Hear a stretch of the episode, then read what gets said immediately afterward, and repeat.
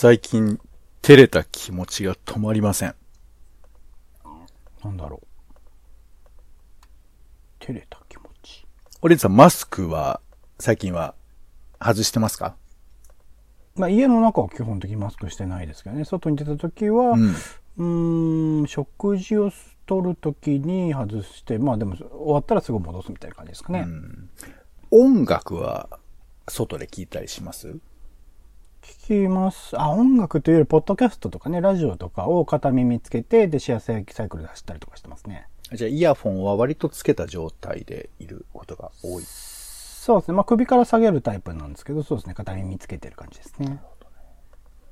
いや、最近、こう、まあ、マスクはしているんです。僕はコロナ禍前はしたことがなかったので、えー結構、あ、してるなという意識はあってしてるんですけど。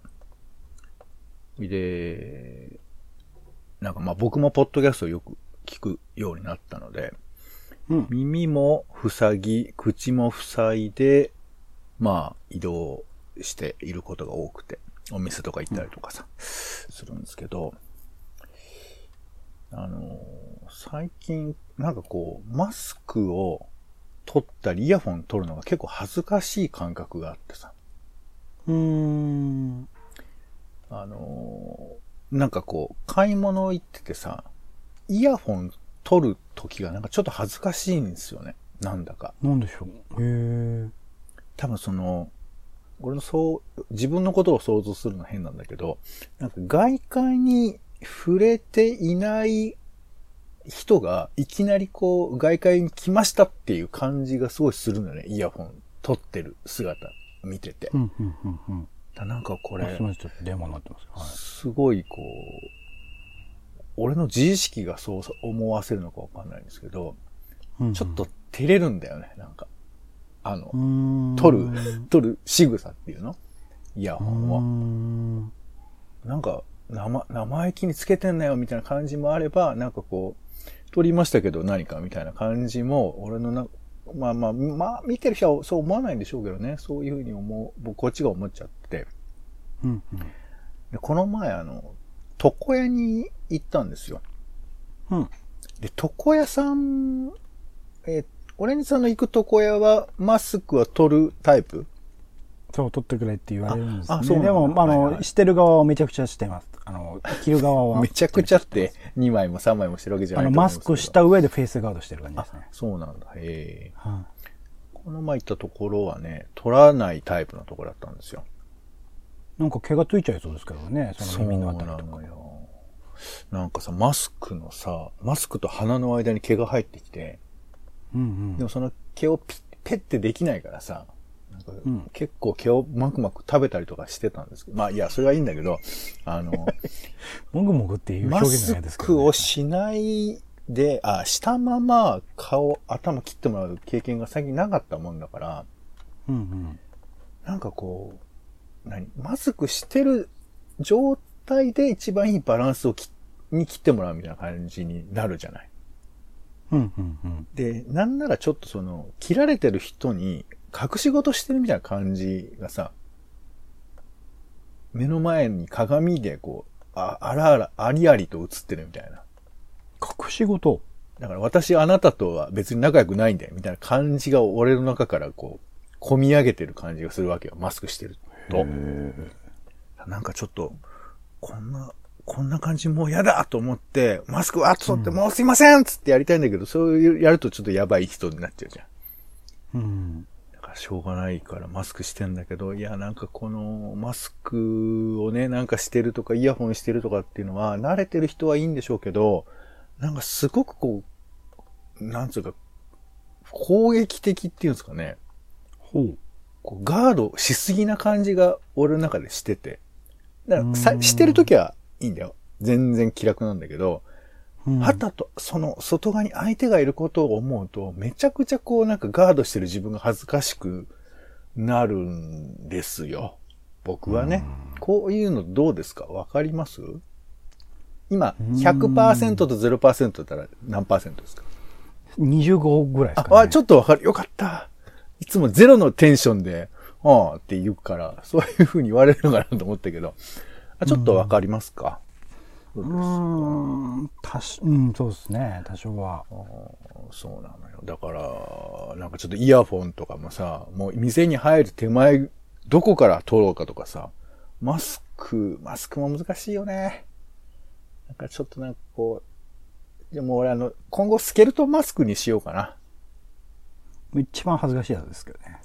あれ、あれ恥ずかしそうだよね。んなんかね、店員さんとかならまだわかるけどさ、あの、こっち側でスケルトンとかされちゃうとちょっと困っちゃうよね、なんか。なんかそんな自分の顔見せたいのかよって感じしちゃいますよね。まあ見せたいそれ笑顔見せなきゃいけないとか仕事の人たちはうんそれは仕方がないと思いますけど、でも、一般人は本当は笑顔見せた方がいいよ。本当は。別に目だけでも見せれるし、見せたかったらそのマスクを外しても大丈夫な場所で個別で見せればいいんじゃないですか、いやいや、そうだけど、俺本当は笑顔見せた方がいいと思うね。本当は。そうですね。うん 本当はってお前やんねえつもりだろうっていうね。はい、すいません。えーということで、えー友達、職場、夫婦のちょっとした雑談から仕事のヒント、ツイッターの投稿の種など、直接役には立ちませんが、あなたの、えー人生の扉を押すことができたら、これで幸いということで、えー種ラジは世の中のいろんな種を探すポッドキャストです。お相手はカルチャー中毒者のオレンジさんと、どうもどうも。お天気散歩にのポンの二人でお送りします。よろしくお願いいたします。お願いします。さあ、週の始まりは、どなたかとのおしゃべりの、めくってますめっちゃくちゃ。はい。えー、おしおしゃ、いや、めくってる音がすごい聞こえますけど。めくってないですよ。薬を今飲んでるんです。薬を飲むな、今。音、音がちょっと聞こえますけどね。えー枕の、えーお話のね、枕の練習場でございます。種枕です。さあ、それでは行きましょうか。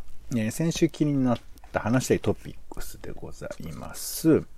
えー、パッと行きましょうか。まず一つ目、クジラに飲み込まれたロブスター漁師、驚きの体験を語る。えーそれから GDX 行政府における理念と実践、えー若林圭さんがね、えーまとめたものが配布されているという、まあこれニュースというかそういう情報で出ました。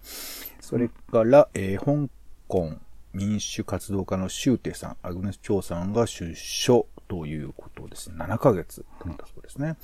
そして、朝日新聞が27年ぶりに値上げをしたニュース。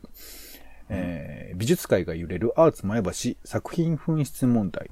えー前橋市と前館長が対立ということですね。それからアップル、えー死後に iCloud データを託す相手を指定できる機能。新機能いくつかね、出てましたけども、これがあったそうです。それから社会人の働きたい企業ランキング3位ソニー、2位 Google、1位はという記事が出てました。えーパーソルキャリアが出したデータですね。えーそして、まあ、あんまりやってませんけど、五輪のニュース。えー五輪来訪者。えー1日34万人。マジかよ。えーで、開催すると都内感染者は1000人程度になるんじゃないかという、えー調査結果が、試算が出たということですね。そして、えーピリッツァー賞ですね。えー報道の賞ですけど、これでフロイドさんの事件を撮影していた18歳の方に、えー特別賞が贈られるということですね。そして、えー出生率、出生率か、えーが5年連続で低下しているというふうなニュースがありました。はい、ちょっとピックアップしたものこんなところですが、オレンジさん気になったもの何かあれば教えてください。そうですね。どれから行こうかな。なるほど。クジラに飲み込まれたロブスター漁師。はい。そうですね。クジラに飲み込まれてちょうど、あ、やっぱ気が合うな、ポンさんとは。いや、これ、びっくりっすよ。うんまあ、ちょっと、こはいれ映像はま、ちょっと見てないんですけど、うん。えー、マイケル・パッカードさんうん。が、あの、閉じたクジラの口の中に3、40秒ほど入っていた。うん。で、クジラは水面に上がってザバーン私を吐き出したと Facebook に書き込んだそうですね。うん。いや、これすごくない？なんか。すごいですよね。この数時間後っていうのは、うんクジラに飲み込まれてから数時間後ってこと？いやいや、その、その、その数時間後。この記事にはその数時間後って書いてあるけど、でも、口の中には30秒ほど入ってたって書いてあるから、うん。全然じゃあ、あの、ピノキオみたいにいろいろ内側からチクチクなんかいろいろやったとこはないんだ。そうだね。あの、中で生活できるような場所があるとか、そういうレベルの話ではないね夢がある話ではない夢があるかわかんないけど、うんそうそう。なんかでも、クジラは10メートルぐらいだから、まあ、大きい、ちゃ大きいけど、もっと大きいよね、多分ピノキオとかのイメージだと。そうですか。え、そうでもなんか結構、そう、だって、なんかピノキオピノの一回り上みたいなキオとゼペットじいさんと二人で、あの時はいろいろあったよな、みたいな話とかししてるじゃん。そんなことはない。わしの人生から言ったらお前の存在などちっぽけなもんじゃ。みたいな。そういう話。そんなこと言って、残酷なこと言ってましたっけ？そうそう。お前は所詮歌手の木じゃっつって、みたいな。そう言ってるおじいさんの鼻がどんどん伸びてって話でしたっけ？そうお互いに鼻がどこまで伸びるかっていう競争をしたみたいな。鼻比べでしたっけね？えー、おじいさん強がってるんだ。そういう強がってるおじいさんのこと全部わかってるから。みたいな。なんかそういうな嫌なピノキオの話でしたね。いや、すごいですよ。光が見えクジラが頭を左右に振り始めた。次の瞬間、私は水中に出ていたえっと、パッカードさんの仕事仲間、えー、ジョサイア・メイヨーさんが、クジラが上がってきて、爆発のような水しぶきが上がり、パッカードさんが吐き出されたのを見たという。映画だよ。映画だよ。いや、だからやっぱり結構すごいよね、これ。うん。うんいや、ザトウクジラ的には、だって、肉食でも何でもないわけでしょ？この、まあ、一応プランクトンとか食うんだろうけど、まあ、だ偶然入っちゃったってことなんでしょうけどね。迷惑な話だと思うよ、ザトウクジラにとっては。ねそんなに気にしちゃいないと思いますけどね。なんかね、うんえークジラは口は大きいけど、喉は狭いので人間を飲み込むことはできないだろうという風な、えー指摘もあるみたいですね、これね。あらあら。はい。まあでも、あの、ホラー話ではないということでそう、そうですので、研究者小説とか書くんじゃないですかね、このロいやビンスさんー、はね面白いね。そういうこともあるんだなという、もう本当感想のみの話ですけど、うんいやーびっくりした。これだけでもう終わりでいいですよ、今回は。いやいや、な急にもうすごく締めようとしてますけど。えっ、と、それから、あの、GDX、行政府における理念と実践という、えーハンドブックが配布されていて、これあの、これの前段みたいな感じで、えっ、と、行政が DX をどう取り入れるかみたいな本とかも僕買ったりとかして読んだりもしてたんですけど、なんかこれオレンジさん、手に入れたとか入れなかったとか？はい。地元の近くでもらってきました。うん、うん。これどうでした？ちょっとご覧になって。さらっと読んだ感じで、まあ、その DX っていうのはそもそも単単なるデデジタルトランスフォーメーションだけじゃなくってなんかもっと根源的なものだよねみたいな書き方から始まりだから全般的になんか紙とかその印刷デザインとか含めてめちゃくちゃこだわってる冊子だなってその多分一応その形としては公として出してるみたいな形のお冊子になるともう出してる団体がそうだと思うんですけどあのーなんか雑誌っぽいムックっぽいなっていうのは。無料なんですかね？配布してるもんなんですけど。は感じた感じですかね？なんか全文は、あの、ネットの方にも普通にノートとかで公開されていて、なんか、すごく明確に海外では、あの、語られてるというか、ユーザー中心主義ってみんな言います、みたいなことが書いてありまして、なんかこう、わかりづらい、とっつきづらいというよりかは、どこに目指すかみたいなところをきちっと言葉にしているっていうあたりが、えー日本とまだ扱いが違うのかななんて話も書かれていて、なんかすごい、まあ公務員必読ってありますけど、僕らもちょっと読むとね、なんか自分の仕事とか、えー生活とか、あとまああるべき政治の姿とかもね、ちょっと眺められるのかななんてちょっと見て、読んで思いましたけどね。はい。あと、朝日新聞の値上げ。もうこれ新聞とか、いや、え、撮ってんだっけ？うちの家は、えっと、朝日新聞撮ってます、ああ、ね。これどうですか？こう値上げについては。何を思います？撮ってる人。それ、うん、わかんない。長期的に見たときに、もうちょっと上の層の人たちを首切らないといけないんじゃないかなっていうタイミングだとは思いますね。そもそも朝日新聞ってめちゃくちゃ給料高いので、あ、いいつまでも今の状態がそのメディアとして続けられると思うなよっていうのは前提として、はい。まあ、その中で、まあ、しょうがないんじゃないですか。それ値上げしても、まあ、ついてくる人がついてくるっていう形のビジネスモデルにはなると思うので、まあ、クソみたいな広告がね、朝日新聞とか特にあったりするので、そこら辺、ちょっといろいろと考えてほしいなとは思いますけど、ね、すぐクソっていうから。まあでも久々に僕も最近新聞、朝日新聞かな？なんか、えー、駅売りの買ったんですけど、うん、もうね、BS だよね。BS。BS 富士の広告、CM 見てるみたいな広告ばっかりだよね。そうなんですよ。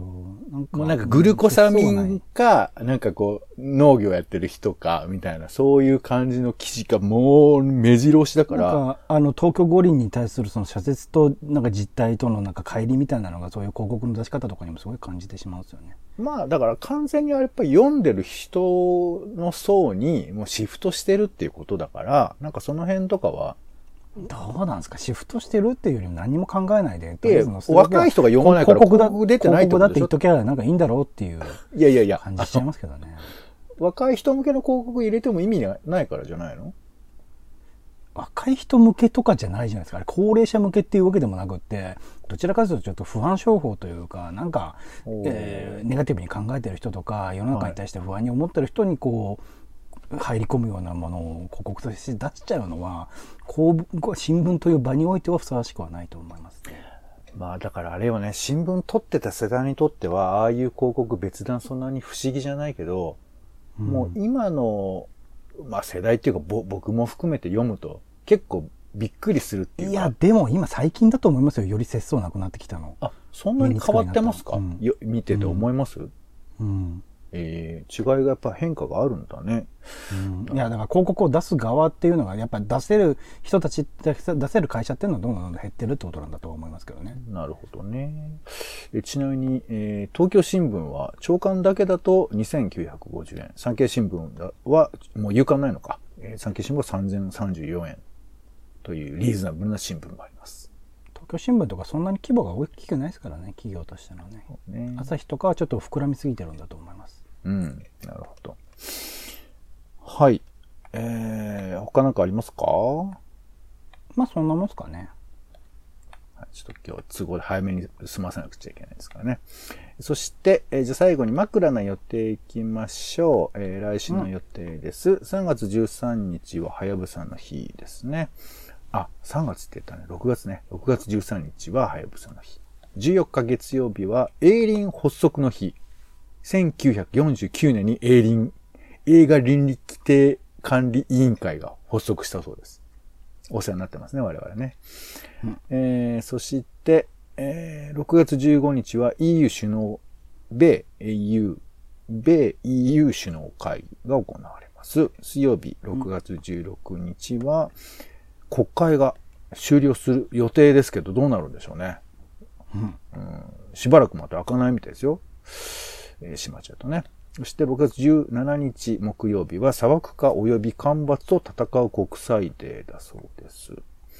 6月18日金曜日は、えーイラン大統領選が行われたり、あと、海外移住の日ということで、えー1908年に本格的な海外移住の第一陣781人、781人を乗せた、えー船がブラジルのサントス、ブラジルの移民がですね、行うえー到着した日だそうですよ。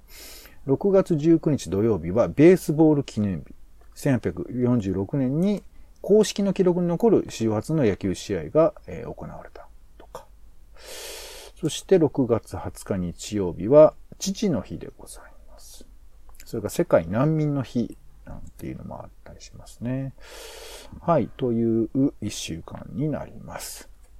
では最後にオレンジさん、今週使いたい枕をお願いします。そうですね。ジョサイア・メイヨーさんですかね。ジョサイア・メイヨーさん。はい。誰、まああれです。ザトウクジラの話で、はい。飲み込まれたけど吐き出されたのはマーゲル・パッカードさんなんですけど、はい。